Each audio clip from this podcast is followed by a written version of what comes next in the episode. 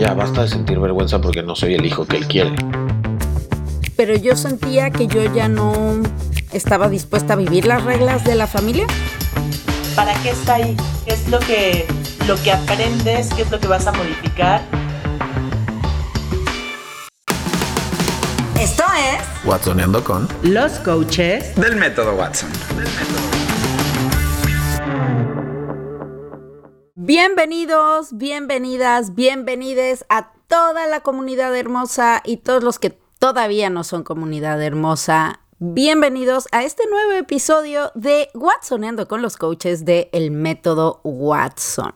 Mi nombre es Ana Luisa Zavala, soy una de las coaches partners y hoy tendré el honor de guiar, liderar, como sea, este capítulo, este episodio esta segunda temporada en el que estamos mirando, dándole una repas, pues más que una repasada, le estamos profundizando en las 12 categorías de la vergüenza que menciona Brené Brown. El día de hoy nuestro jefe de jefes, Gabo Carrillo, no estará con nosotros, pero tenemos a nuestros increíbles otros dos coaches partners, que quisiera preguntarles primero cómo llegan antes de dar la introducción de qué categoría vamos a ver el día de hoy. ¿Cómo llegan el día de hoy, coaches? Yo llego bastante tranquilo. Ayer tuve una muy buena sesión en terapia eh, y he tenido muy buen guatsoneo también con esta semana y la semana anterior con mi esposa. Entonces estoy anímicamente como muy tranquilo de poder explorar lo que ocurre adentro de mí, cómo puedo poner eso al servicio de otros. Es, así que tranquilo, tranquilo. Qué chido, qué padre. Bienvenido. Anita. Súper. Yo llego eh, inspirada y también como motivada, como que idéntico a lo que describe Verbe, mi terapia ha sido muy reveladora y el watsoneo mediante el cual me he estado sosteniendo para sanar mi TCA ha sido increíble. He podido ver puntos ciegos que no había podido ver. Me siento eh, muy contenida y, y eso en el camino a tratar este tema que como bien saben me ha, ha traído todo tipo de emociones a mi vida y eso, me siento como muy inspirada y en este momento alegre.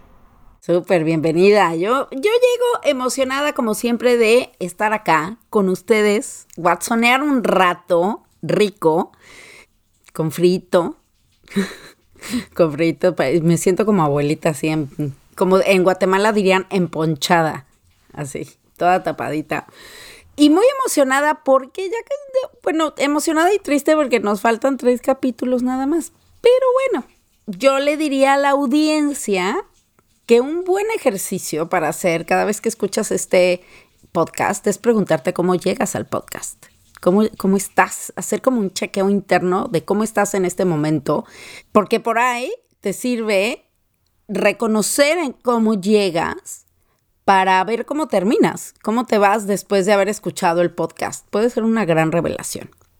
Dicho ese breviario cultural, vamos a ver el día de hoy eh, la vergüenza que Brené Brown llama shaming family o vergüenza en la familia. Para serles brutalmente honestos, investigamos, buscamos y la verdad es que no encontramos mayor descripción o información de lo que Brené Brown se refiere cuando habla de esta categoría de la vergüenza. Lo único que pudimos ver es lo siguiente, miren.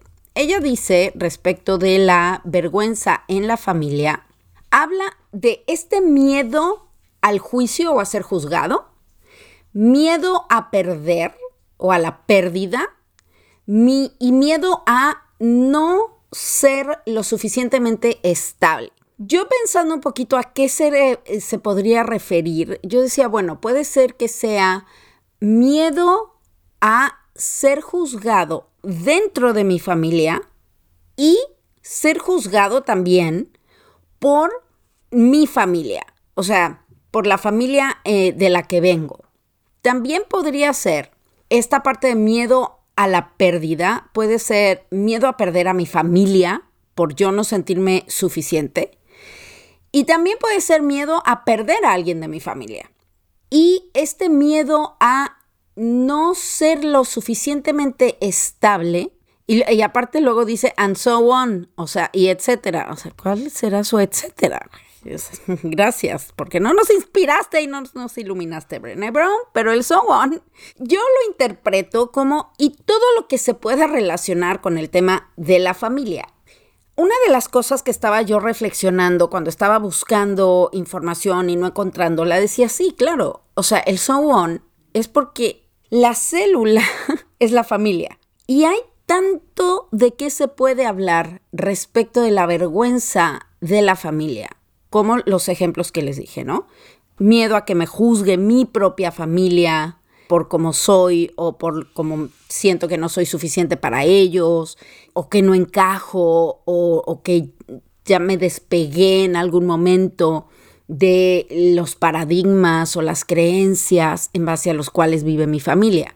También puede ser como eh, el juicio de el exterior hacia mi familia, que yo creo que mi familia no es lo suficientemente buena, estable, que es turbulenta, que, que si, si es de X o Y manera, ya lo vamos a ampliar un poquito más con los coaches. El miedo a perder, perder la conexión, perder que se muera alguien de mi familia y cómo me voy a sentir y este miedo a que mi familia no sea lo suficientemente estable. Y eso también da para muchísimo. Puede ser que no sea estable financieramente o puede ser que emocionalmente no sea una familia estable. Hay muchísima tela de dónde cortar y me gustaría saber cuál es la opinión de ustedes, coaches, de qué escuchan de, este, de esta vergüenza en la familia.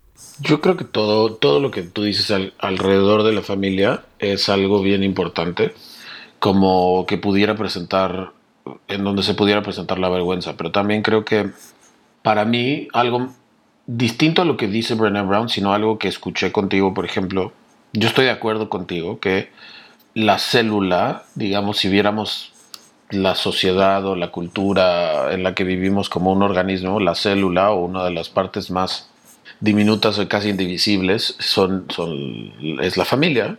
Pero también creo que pudiéramos jugarle un poquito al abogado del diablo y decir que a lo mejor el hecho de, de que la familia sea la célula como la célula eh, más pequeña de nuestra manera de socializar dentro de una sociedad es lo que también puede traer shame, porque entonces el hecho de yo pertenecer a una familia a la que tal vez hay paradigmas juicios, creencias que no comparto, me haga entonces sentir la vergüenza de tenerme que quedar en ella y tener que vivir en esta familia, porque entonces no, ¿cómo, me voy a convertir en alguien que está ostracized, como que está separado, que está exiliado ah, propiamente de este núcleo familiar con el cual no, no empata para nada. Entonces tengo que quedarme y al tener que quedarme surge esta vergüenza de decir soy diferente a mi familia, entonces me tengo que quedar en esto. Eso es por una parte, porque creo que si le pudiéramos jugar al abogadito del diablo con respecto a que la familia también es un estándar más al que hemos impuesto, ¿no? Y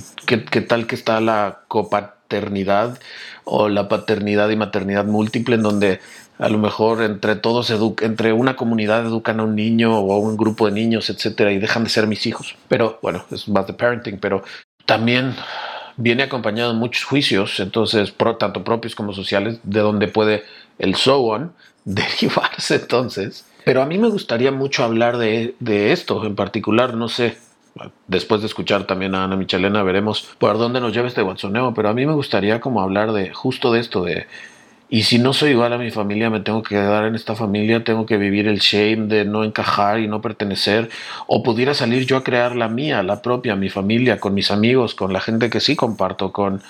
¿Cómo sería eso? No sé, ¿tú qué opinas, Ana Michelena? ¿Cómo escuchas tú el shame and family? Yo cuando no encontrábamos información pensé, a ver, pues sí, mucho el shame que te mete la familia, pero en sí las categorías como las enlista es mucho como el shame que siento yo en ciertas áreas. Y eso me llevó a pensar, a ver, yo siento shame por mi familia y en la adolescencia sí sentí alguna vez shame que si mi papá era gordito o este, cosas así, ¿no? Que si mi hermana era gordita, cosas, no un shame profundo de, a ver, escóndenme bajo de la tierra, pero creo que en esta parte en la que todos queremos ser aceptados, amados, vistos y reconocidos, de repente puede haber cosas que juzgamos que no son tan perfectas y nos da miedo presentar ante los demás. Pienso mucho en los adolescentes, no sé, cosas que a lo mejor mi hija me ha compartido y, que yo en algún momento viví como el me da pena llevar de comer esto a la escuela o esto otro. Estoy buscando tanto conectar y pertenecer con los demás que creo que este es un shame muy básico. En, cuando yo te hablo de mi familia creo que sentía vergüenza, pero no una cosa que me paralizara o que me llevara a, querer esconderla como tal. Sentía un micro shame, por decirlo así, pero lo que sí he visto, por ejemplo, en mis amigas, tengo una amiga que tiene una familia bastante disfuncional, varias amigas que tienen familias eh, que ellas catalogarían como distintas, porque después puedes ver que todas las familias tienen sus conflictos, pero yo me acuerdo mucho que a la hora de formar, de enamorarse mucho y profundamente y, tener que llevar y presentar a sus parejas al núcleo familiar, era mucho esta vergüenza del momento en que vean los problemas que hay entre mis papás o la agresión de mi mamá o el desorden que hay en mi casa o lo depresivo que es tal, sentían mucho conflicto en creo que me van a dejar. No quiero llevarlos a mi casa, no quiero que conozcan a mi familia porque creo que eso va a ser un detonante para que ya no quieran formar una familia conmigo. El día que conozcan a esta parte de mi familia, ya no van a querer ir más allá. O sea, a mí, por ejemplo, sí me causaba una cosa el, decir es que mi familia son súper secos y machistas. Y sí, llevar a mi pareja a Navidad era una cosa como, a ver si no te asustas y sales corriendo porque aquí eh, hay mucho machismo, no, no somos abrazones como en tu familia. Yo con mi hermana rara vez me saludo de beso, el abrazo es en Año Nuevo y es la cosa más incómoda del mundo. Y, y sentía como un shame, pero ligero, pero sí he visto personas que se lo viven en postergar muchísimo el presentar a sus familias, el tratar de que sus parejas o relaciones cercanas convivan lo menos posible con esta parte de ellos porque creen que hay una parte que, no es lo suficiente como para, para ser amados. También me venía a la cabeza otra parte que, que he visto el shame en cuanto a familias, en cuanto a profesión. Gente que siente mucho shame por la profesión de su familia.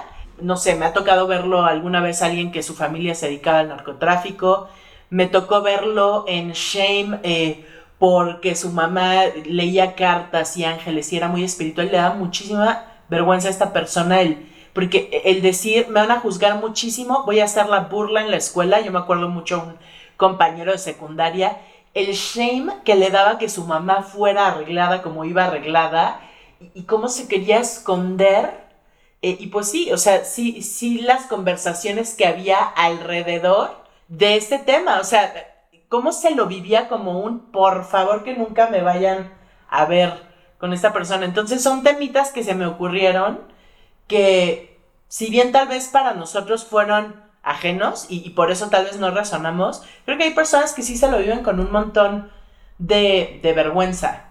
Saben que me gustaría que, que habláramos de las dos vertientes Creo que son las dos vertientes que este tema ofrece, que es lo que dices tú, Verbe, de yo no sentirme adentro de esta familia que pertenezco o que, o que tengo los mismos estándares o las mismas creencias y entonces esta parte.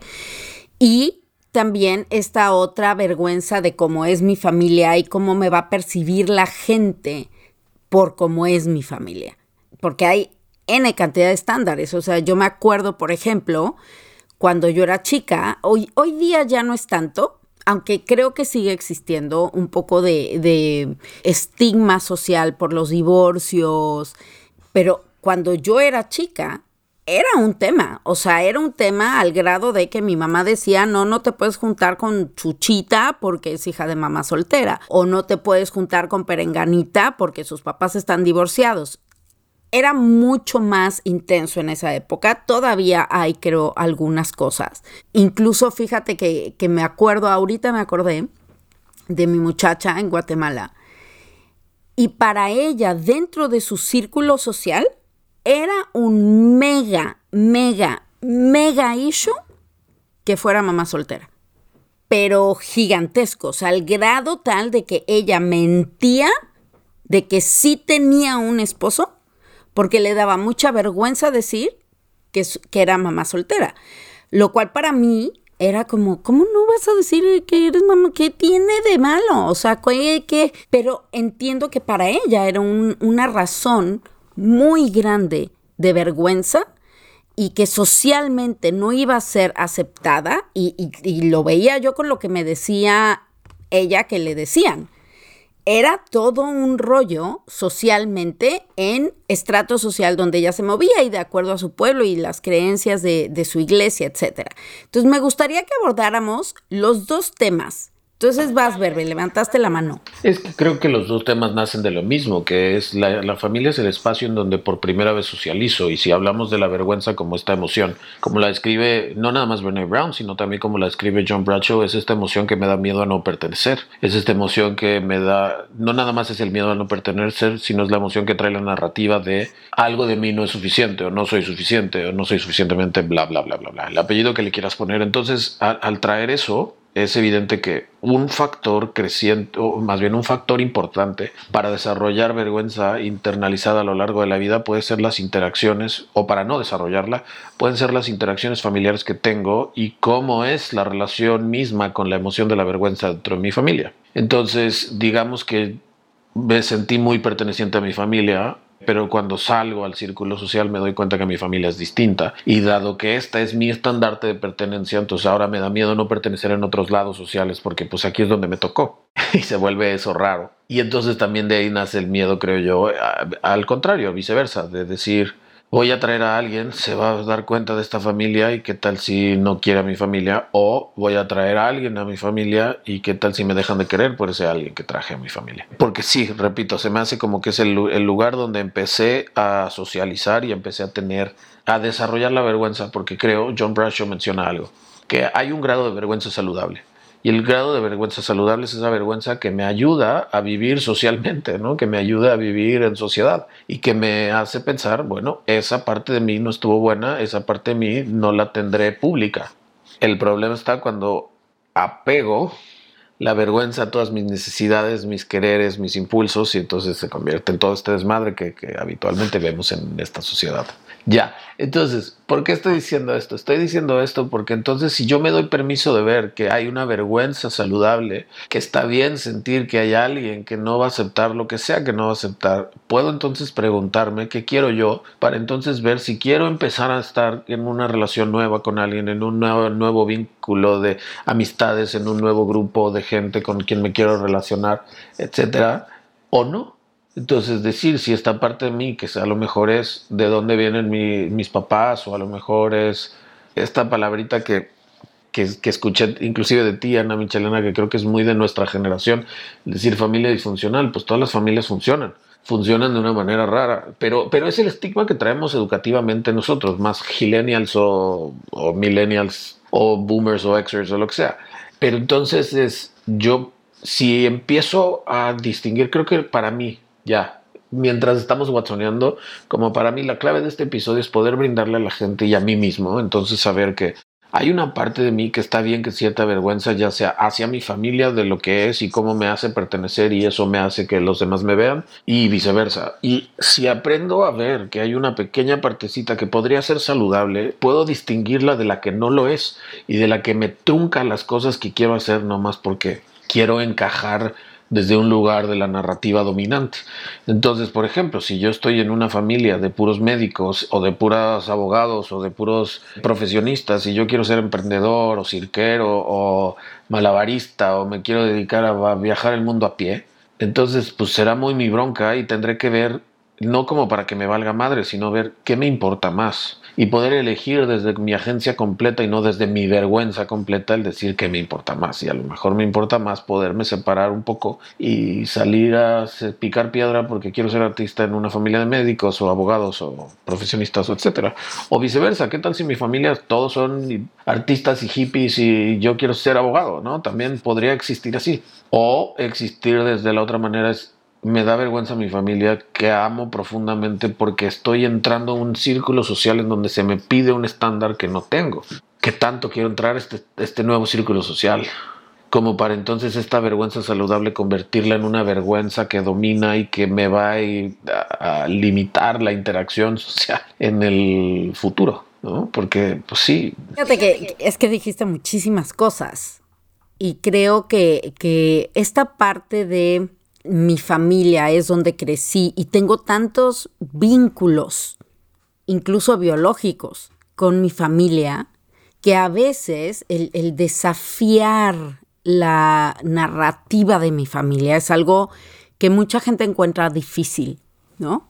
Difícil pensar diferente a tu familia, difícil eh, hacer cosas distintas a tu familia y, pensar que, bueno, no, y no solo pensar, o sea, no solamente tener el juicio de que me van a dejar de querer, sino realmente que me digan estás excluido de la familia porque no eres eh, de X o Y manera o porque no estudiaste X o Y carrera. Y, ahí es lo que tú dices, es el desafío de decir, bueno, me quiero quedar aquí o quiero armar mi propia vida y, vivir bajo mis propios términos o, mis propios estándares. Y también esta parte de, del juicio externo por cómo es mi familia, que es lo que tú estabas diciendo, Anita. Juicio si mi familia es pobre, juicio si mi familia es rica. Entonces, si soy rico, no me puedo casar con un pobre. Si soy pobre, lo que eso signifique, ¿no? Porque aparte quién dice que es rico y quién dice que es pobre o, si soy de, o si mi familia fue criada en determinada eh, religión, que yo pueda o no casarme con alguien de otra religión, también juega muchísimo respecto a la familia. O sea, hay gente que literalmente lo desheredan o las desheredan por enamorarse de alguien que practica una religión distinta a su familia y el juicio no solamente es de la familia, sino de la comunidad entera en la cual esa familia vive. ¿Qué, estás pensando, Anita Michelena? No, estoy pensando que creo que en esta área eh, he tenido el privilegio de nacer, entre comillas, en una familia como muy dentro de la normativa, ¿no? Entonces no he experimentado realmente shame acerca de mi familia, pero he estado, o sea, como que me venían ejemplos a la cabeza de personas que conozco, personas que a lo mejor tienen un papá con una orientación sexual distinta y, cómo el Perdón que te interrumpa, justo iba a decir eso. ¿Cuál será la vergüenza de la comunidad LGTB más? Que yo creo que en ellos se ve muchísimo, o en ellas se ve muchísimo eh, este shame de la familia. Creo que, que se exponencia muchísimo ahí, ¿no? Sí, estaba pensando como, o sea, alguien que su papá es trans, como las Kardashian, por decirlo así, ¿sabes? Como sí se sostuvieron, pero cuánta opinión hubo al respecto. Entonces, estaba pensando en cuántos modelos familiares existen y, nada, en, esta situación sí me siento como, como muy privilegiada, pero he podido tener de cerquita pues personas que sí se viven y que incluso se han alejado de su familia en algún momento. Em, por, o sea, ahorita que hablamos de la parte de la, cuando e, el shame te lleva como a pensar, a ver, estoy perteneciendo a un círculo social determinado que en donde mi familia no es aceptada, quiero pertenecer o no quiero pertenecer, pero también como muchísimas veces el shame en su lado saludable, conozco muchas personas que las ha llevado a decir, tengo que dar cinco pasitos atrás, no me gustan estas cosas de mi familia y aunque sean mi familia y aunque los quiera y los ame y los adore, no es lo que quiero para mí, o sea, para mis hijos, eh, para mis hijas o hijes, o sea, no, no los quiero cerca de mi esposo, de mi familia, y, la vergüenza es esta emoción que también los ha llevado a dar un giro a su vida y alejarse por salud de su familia. Y eso, o sea, como que mi mente está como pensando en distintos panoramas de gente cercana a mí. Eh, y eso, en eso es en lo que está mi cabeza ahorita no sé, como que la palabra familia dentro de la normativa, cuando lo dijiste, como que me puso a pensar cómo es mi familia, porque yo siento que mi familia es normal, pero si veo con un estándar, pues a lo mejor no. Es, mis papás se divorciaron cuando yo tenía 14 años, este, tuve un padrastro que falleció, que, que lo quise como papá, mi familia de, como que pluri, pluriteísta, plurinóstica o lo que sea, a veces creen algo, a veces otras cosas, a veces experimentan y se mueven por aquí, por allá. Estamos todos regados, mi hermana vive en Estocolmo, mi mamá en Nayarit, yo ahorita en Monterrey y, los fines de semana en la Ciudad de México, es como, pues mi familia eh, hasta ahí, ¿no? esa familia que, en la que nací es, es extraña, es, es, es, una familia en donde casi todas mis tías están divorciadas o son viudas y entonces es raro ver un matrimonio duradero heterosexual en mi familia. Eh, tengo por ahí tíos de cariño que, que son los que más duraderos tienen sus matrimonios y que son homosexuales. Entonces es como, como rara la normativa, la palabra dentro de la normalidad. Y entonces creo que que ahí es donde puede surgir un montón de shame con la familia. ¿A qué voy? Con que es, es, muy, se me hace que es muy parecido con la imagen, con el éxito, con el dinero, con lo profesional, con hay un estándar social que se supone que deberíamos de cumplir. Y entonces eso puede generar que a mí me dé vergüenza mi familia o que me dé vergüenza de dónde vengo, la primer, el primer lugar donde pertenecí. Entonces creo que lo estoy diciendo así porque como decías tú, Ana Michelena, puedo también dar dos pasitos para atrás y ver hacia dónde quiero llevar mi vida o estoy llevando mi vida y entonces poder decidir si esto que estoy teniendo y este nuevo círculo o este nuevo trabajo o este nuevo círculo social o lo que sea que voy a entrar nuevo, en donde empiezo a sentir algo de vergüenza hacia, ya sea que para que conozcan a mi familia o que están, estas nuevas personas conozcan a mi familia, ¿no? ya sea en cualquier sentido me puede llevar a explorar y decir que quiero, ¿no? Que quiero realmente. Como que es lo que estaba pensando es la vergüenza. La vergüenza internalizada nos da en la madre. El pensar que hay un estándar, uno, que debo de cumplir y que es el que yo internalicé. Eso me da en la madre, cabrón, porque entonces el estándar que yo internalicé, ya sea de donde venga, de mis papás, de mis amigos, de, pero yo lo internalicé y es mi estándar y eso me da en la madre. Ahora, cuando siento vergüenza puedo decir y utilizarla como la pregunta para ver este estándar que tanta validez tiene. Y entonces poder empezar a, vivenciar, experimentar y sentir la emoción de la vergüenza en su lado saludable y decir, bueno, qué partes de mí, qué partes de lo que pertenezco y hacia dónde pertenezco. Porque mi familia puede ser incluso mi club deportivo favorito, sino qué, qué partes de mí que creo que me hacen, son los primeros contactos que tuve sociales y que formaron mi sentido de pertenencia, todavía están vigentes en mí. Ahora, ¿por qué ¿Por qué digo que, nos puede llevar, me puede llevar a cuestionarme y ver hacia dónde quiero llevar mi vida? Creo que esto es bien importante. En algún momento de mi vida, como mencionaba, yo, mis papás mi mamá y mi papá biológico estuvieron casados y entonces en algún momento tuve que trabajar esta relación o interiorización que tengo con respecto a quién es mi papá biológico y este y qué ha sido en mi vida, etcétera. Y luego tuve mi padrastro que fue mi papá de cariño, mi papá de amor, que, fue la, una de las pérdidas más grandes que he tenido cuando falleció. Y, y poder ver que yo sentía como que mucho shame porque o mucha vergüenza porque tenía que ser la persona que así lo había interiorizado yo, que dado que ese señor es mi papá biológico, entonces tiene que ser mi papá y tengo que encontrar la manera yo, con mi responsabilidad y mi agencia, de que la relación funcione. Puta, fue súper desgastante y estuvo bien cabrón, porque entonces me pasé bastantes años, yo creo que como cinco años, ya en mi adultez temprana, de los 20 a los 25 a lo mejor, o de los, o de los 19 a los 24 por ahí, como queriendo tener una relación con alguien que no quería tener una relación de vuelta. Pero deja tú que alguien que no quisiera tener una relación de vuelta conmigo, sino también con alguien que en aquel momento, no sé cómo sea hoy, no tengo idea de cómo sea hoy, pero en aquel momento no era la representación de lo más, de lo que más quisiera tener cerca, ¿no? Es, es, es alguien que, que estaba dispuesto a participar en corrupción a un nivel en el que yo no, que estaba dispuesto a participar en actividades ilegales que, que yo no, etcétera. No, y repito, no sé cómo sea hoy, no, no estoy echándole la culpa de nada, porque pues por ahí si alguien lo escucha y sabe quién es, pues bueno. Pero lo que sí puedo ver es que en algún momento dije, ya, basta de sentir vergüenza porque no soy el hijo que él quiere y porque no tengo la familia que debería de tener, como debería de hablarle a mi papá, debería de tener. Y entonces un día dije, bueno, pues, ¿qué pasa si no lo busco?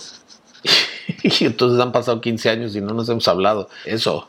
Pero puedo, puedo también sentir que ya no pesa, porque entonces a lo mejor fue la bondad, fue lo que sea de la vida, o como sea que se le llame, pues, pero mi padrastro funcionó y, aunque llegó a mi vida yo un poco más grande, ¿no? Ya en mi adultez temprano también, pero fue mi papá, entonces como que la necesidad de esa pertenencia o de ese cariño estaba, la suplía a alguien más. Y entonces a lo mejor por eso fue más fácil, no sé, o a lo mejor simplemente fue fácil por la relación que ya existía previamente. En algún momento de mi vida también me daba pena y vergüenza, pues, porque me daba las dos. Como mi apellido, porque decía, ah, ¿por qué no me conoció más a una edad más temprana mi padrastro y me puso su apellido y me puso Guedes y me adoptó? Y entonces, hoy en día no, hoy en día es, está chido, es un apellido que aparte suena bonito. Mira, no lo había pensado así, eh. Michelena. Gracias por de repente aventar lo que sea que aventaste y poder meterme como esa vergüenza que, que hoy en día no cargo para nada. O sea, nada. Creo que ahora me da un poquito más, mientras hablaban, como un poquito más de miedo cuál, cuál va a ser la vergüenza familiar que cargue mi hija. Eh, porque estamos como mm, todos locos. O sea, no, pues, pero como decir, wow, ¿qué, va a decir ahora ella? ¿Qué, estándares interiorizará? Y, así, no sé, ya me perdí. Ustedes que escuchan de lo que dije, porque si no ya me pierdo y ya no sé hacia dónde llevar la conversación. No, pero pues, o sea, desde que te conozco, o sea, creo que ha estado muy claro quién ha sido los últimos años para ti o quién fue tu papá, ¿no? Y, siempre lo has expresado y, de verdad se nota que para ti ha sido esa figura. Pero eso, me surgía la duda de si en algún momento te había causado vergüenza estas prácticas que tu papá tenía las últimas veces que tuviste contacto con él y así. Y, y espejea mucho con esto último que acabas de decir.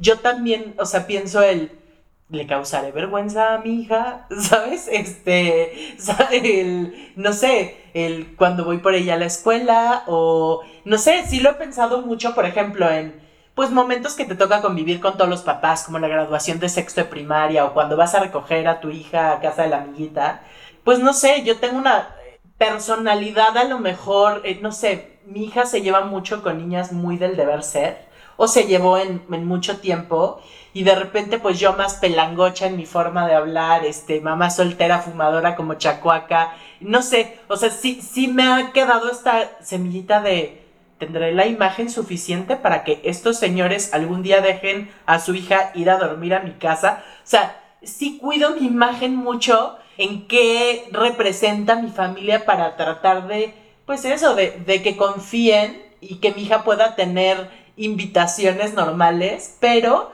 creo que si me volteo a ver comparada con, los eh, con las mamás y papás de muchos de los amigos de mi hijita, no todos, porque pues tampoco estamos en 1960, creo que muchas veces, incluso el podcast, ¿no? De repente que hablamos de sexualidad y no sé qué, y de bla, bla, bla, digo, donde me oiga Juanita, me viene siempre una mamá a la mente digo, bueno, bye, se acaba la amistad de mi hija con su hija, porque son muy del deber ser, ¿no? Y entonces solo Solo espero que eh, hasta el momento nunca ha habido nada y tampoco es algo que me atormente y me consuma, pero cuando ha habido temas en la mesa como las drogas o como si la marihuana o no sé qué, yo tengo puntos de vista muy distintos, quiero decir que sí me ahorro muchas veces eh, este speech por no causar un conflicto hacia mi hija en mi vida personal y pues incluso en un micrófono puedo hablarlo pero entiendo que no todos los papás de los amigos de mi hija piensan así. Y, y sí es algo que de vez en cuando cuestiono. ¿Será que si escuchan este podcast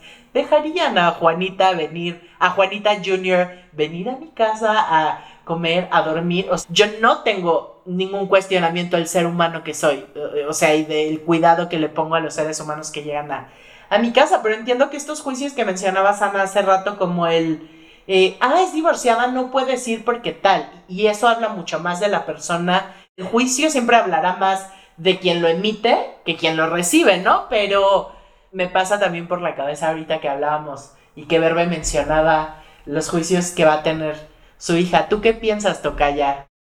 Perdón que interrumpa, pero creo que tiene que ver con esto que se me hace, para que no se convierta en, un, en, en otro episodio de la paternidad-maternidad, sino el decir es, pero es que esa es la cosa. vengo del vínculo más cercano que tuve social.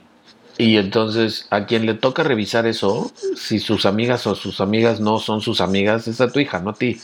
Entonces es, es y, y, ella le tocará vivir eso también y le tocará decir, mi mamá es una pelangocha o no, o mi mamá fuma o no, o mi mamá es súper cool porque fuma y es pelangocha o pero entonces ella tendrá que, experimentar su propia, su propia vergüenza al respecto y, y, creo que, repito, ya lo he dicho tres o cuatro veces en este eh, podcast, pero es, entonces la invitación de la vergüenza familiar lleva a que pueda revisar también poner en una lupa en qué quiero yo y hacia dónde quiero ir y, con quién sí me quiero juntar, con quién no me quiero juntar, qué familia nueva quiero ser, eh, cómo va a ser mi familia nueva, eh, etcétera. Eh, voy a seguir perteneciendo a la otra familia, bla, bla, bla, bla, bla. Ahora sí, perdón, interrumpí, Ana Luisa.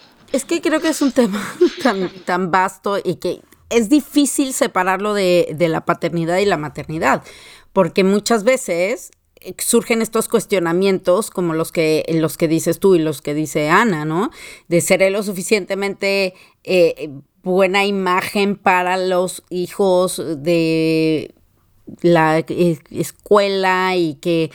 Y, de hecho no sé qué tanta gente se lo cuestione, ¿eh? Ana. Yo creo que, ustedes se lo cuestionan más por su nivel de conciencia que gente que, no tiene el mismo nivel de conciencia puede ser. Y también es esta parte de cómo hago una nueva familia. Sí, o sea, siento que mucha gente se puede ver atrapada en este eh, loop de, vergüenza, porque es tan primario que, a veces hay gente que, bueno, por, pertenecer a su familia o por tapar determinadas cosas que en teoría no son lo que debería de ser una familia, que en teoría no son lo que debería de ser una familia, entonces están dispuestos a negar lo que ellos mismos quieren o, lo, o como ellos mismos son por sentir que no van a ser aceptados o que en su familia o que su o que eh, su entorno no va a ser no va a aceptar a su familia por como ellos son. Y creo que la que se lo vivía un poquito más así, justo, o sea, uniendo lo que dijo Verbe con lo que dices tú, eh, Ana Luisa Tocaya.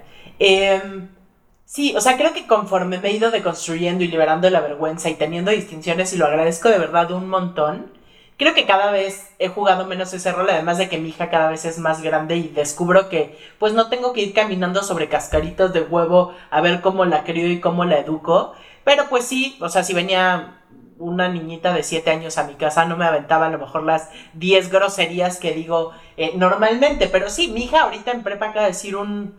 acaba de hacer un como monólogo de las groserías y su y la interpretación que tenemos de las groserías y habla y se ríe de cómo en su casa su mamá, ¿cómo mencionó? Eh, si sales de mi casa, seguramente sales conociendo groserías que no tenías ni idea que existían y jajaja. O sea, ¿sabes? Como, como que entiendo que cada quien, no importa lo que yo haga, rarísimas voy a tener em, agencia sobre el observador de un otro. Llámese mi hija, llámese los papás de, de estas... Em, de, las otras personas, pero... Eh, Creo que lo, que lo que dices es importante, es yo tengo agencia sobre cómo yo me veo y yo tengo agencia sobre la familia que, de la que provengo, de, en cómo veo e interpreto mi pertenencia y qué tanto peso le doy. Y muchísimas veces tenemos que ser los hijos perfectos o tenemos que ser los primos perfectos o lo que sea perfectos y entonces quiero encajar con esa familia durante mucho tiempo. Y cuando para terminar el círculo de unir lo que ustedes desean también, pero entonces cuando yo estoy creando mi nueva familia, y quiero hacer una aclaración ahí, crear mi nueva familia no necesariamente quiere decir tener pareja y tener hijos, puede ser tener a mi gatijo y salirme, irme a vivir a otra ciudad y tener a mi grupo y núcleo de amigos nuevos. A lo mejor mi familia quiere decir irme a vivir con mi novio al extranjero, ¿no? Como tu caso. O a lo mejor mi familia quiere decir mi profesión a la que le voy a entregar o irme a vivir solo, o entregarle a mi profesión, o entregarle a mi profesión todo de mí y casarme con mi profesión. Pero entonces, dado que yo estoy eligiendo un nuevo núcleo familiar, porque pues seguimos pensando que la unidad de la sociedad es la familia, pero si yo estoy eligiendo mi nuevo núcleo, entonces la vergüenza que viene de irme del otro o abrirme del otro a, poderme separar un poquito, porque tampoco me tengo que ir de, todo y de tajo. También puedo saber que nada más ya no es la primordial, ahora se convierte en la extendida, porque la primordial es la nueva, la que le estoy entregando toda mi energía. Entonces ah, va a salir un montón de vergüenza y va a salir un montón de vergüenza también asociado a un montón de otros temas, porque ahí se va a ver reflejado temas de éxito, temas de comunicación, temas de sexualidad, temas de bla, bla, bla, bla, bla. Creo que por eso, creo que hasta ahorita, después de todo lo que hemos hablado, que por eso Brené Brown lo pone como una categoría importante en donde sentimos vergüenza, ¿no? Tal cual, tal cual. O sea, y, te decía, o irme a vivir solo. Yo me fui a vivir sola cuando tenía 27 años, creo. No es que me diera vergüenza a mi familia, pero yo sentía que yo ya no estaba dispuesta a vivir las reglas de la familia. Pues las reglas. Realmente eh, las reglas de, a qué hora llegas y tal, tal, tal, ¿no? Pero también con, al, al pasar del tiempo era, yo ya no sentía que pertenecía en los temas, en el tema de conversación, era como, yo quiero hablar de otra cosa, y en mi casa solo se habla de, de esto. Yo era la rara por, por, haber cambiado mi profesión, de abogada a, a, coach. Y sí creo que había algo de no soy lo suficiente para mi familia o no cumplí la o, o ya dejé de cumplir la expectativa de mi familia y entonces yo elegí decir bueno, yo me voy a vivir sola y, y, en paz. O sea, esa fue mi elección. No quiero pelearme con mi familia, no quiero vivir en guerra, no quiero estar rompiendo las reglas de la casa de mis papás. Entonces me voy yo a vivir con mis propias reglas y, mi, propia forma de vivir. Y para mí yo era mi familia, mi propia familia. Y sí entiendo que para mucha gente esa toma de decisión, si voy a ir en contra de lo que mi familia dice, puede ser algo bien difícil y puede ser un motivo de, de mucho shame. Y el mensaje que yo le diría a la gente es, mientras tú sepas quién eres tú, el valor que tú tienes, que es inherente, y que tengas esta habilidad de, de elegir cómo quieres vivir tú, todo ok, todo ok. Y, y, creo que también la interpretación que tenemos respecto a la familia ha evolucionado muchísimo con el tiempo. Ha evolucionado muchísimo, gracias, desde mi observador, gracias a Dios, porque tenemos diferentes tipos de familia, ¿no? Hay, hay familias conformadas por, por papás del mismo sexo, hay eh, familias formadas por una mujer que eligió no casarse y tener hijos por inseminación.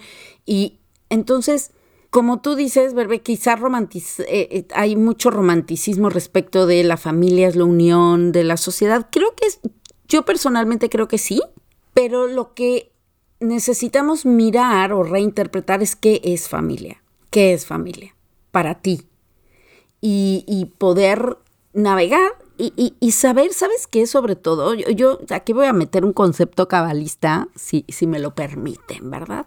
Yo me acuerdo que una de las cosas que aprendí en la Kabbalah, la, la Kabbalah cree en la reencarnación. Y lo que dicen es que cuando te mueres, pues tú regresas a la fuente y pues, revisas qué, qué de tu camino de la corrección de tu alma cumpliste, que no, y entonces dado eso, ¿qué necesitas aprender?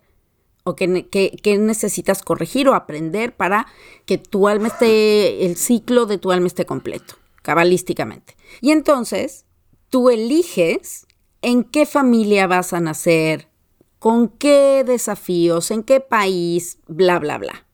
El punto que quiero hacer con esto es, en esta otra parte del shame, eh, de la vergüenza que me puede dar la familia de la que vengo o en la que estoy, es qué es lo que puedes aprender de eso. ¿Qué puedes aprender de tu familia? ¿Qué será aquello que viniste a aprender de la familia en la que naciste? Porque no la vas a poder cambiar. Puedes elegir no tener tanto contacto con ellos, puedes elegir separarte, por supuesto que sí. Pero quizá habrá algo que viniste a aprender de la familia en la que naciste. Yo le, le diría a la gente que se hiciera esa pregunta y que pudiera saber eso, que tiene el poder de elegir. Esto me checa, esto no me checa, ¿Qué, cómo quiero vivir, cómo quiero yo crear, qué interpreto yo respecto de lo que es la familia, ¿no? ¿Cuáles son sus takeouts porque ya, ya vamos casi terminando este episodio. ¿Cuáles son sus, sus takeouts de este episodio? Yo creo que mi takeout es el que he reiterado muchísimo, que puedas utilizar tanto la vergüenza que aparece por lo que sea que alguien más vaya a conocer de tu familia, como la vergüenza que aparece por lo que tu familia vaya a conocer de alguien más o de algo más de ti que aparece, como para utilizarlo también un poquito como un compás, como un, como un, cuando digo compás me refiero a brújula, este pensé en inglés, ¿no? Como una brújula magnética que te puede dar un poquito de rumbo hacia eh, la nueva versión de ti o la vieja versión de ti o la que tú eliges hoy en día como agencia, ¿no? Este, hacia dónde vas a ir. Creo que eso mi mente igual se iba como a escenarios distintos y sigo pensando y pensando. Y cierro con, estaba pensando en una entrevista que le hicieron al el hijo de Pablo Escobar. Soy fan como de uh, uh, ver este tipo de entrevistas. Y estaba pensando en hasta dónde llega tu agencia como ser humano en tu linaje. Eh, y creo que eh, la vergüenza te puede llevar a un montón de aristas lo valioso de todo esto es si tú estás experimentando vergüenza en el área familiar, al igual que en cualquier otra categoría, ¿para qué está ahí? O sea, ¿qué es lo que, lo que aprendes? ¿Qué es lo que vas a modificar? ¿Cómo puedes trabajar en desinternalizarla si es que la sientes en la raíz? Pienso mucho en el camino de vida eh, de este ser humano específicamente. Eh, ¿Qué hizo a partir de la vergüenza que sintió en su familia? Sin más, métete a investigar quién es, a qué se dedica hoy en día y demás. Y, ha sido muy fuerte cómo la gente se le ha ido encima. Creo que es un caso donde la vergüenza está exponenciada por la figura que fue su papá. Se me vino ahorita a la mente antes de cerrar. Y, creo que eh, siempre es, ¿para qué está esto como aquí? ¿Cómo me puedo separar? ¿Hasta dónde tengo yo agencia en, en esto y, creo que es importante eso, seguirte equipando, cuestionando y trabajando en desinternalizar algo que te puede cambiar la forma en que te vives la vida. Eh, creo que trabajar en estas áreas es de verdad increíble. O sea, ahorita que pensaba el qué rico es no tener vergüenza en esta área. O sea, la tengo en 80 más, pero en esta no la tengo, ¿sabes? Y, y nada, o sea, esta invitación a seguirte cuestionando, explorando, reinterpretando, eh, y nada más. Entonces, gracias por esto, gracias por escucharnos a todos, a todas, a todes. Nos escuchamos en el próximo episodio. Y nada, dale, dale like, likealo, reitealo, o sea, dale una calificación, uh, bájalo, downloadéalo para que lo puedas escuchar en tus, en tus dispositivos en la marcha, on the go in your devices. También danos un comentario por ahí y métete a nuestras redes sociales en Instagram, en arroba el método Watson, y ahí déjanos la charla, Watsoníamos a través de DMs o a través de los, las publicaciones que hacemos en Instagram y abramos conversaciones. Muchas gracias a todos. Te extrañamos, Gabo Carrillo. Saludo para todos, todes. Y peace out.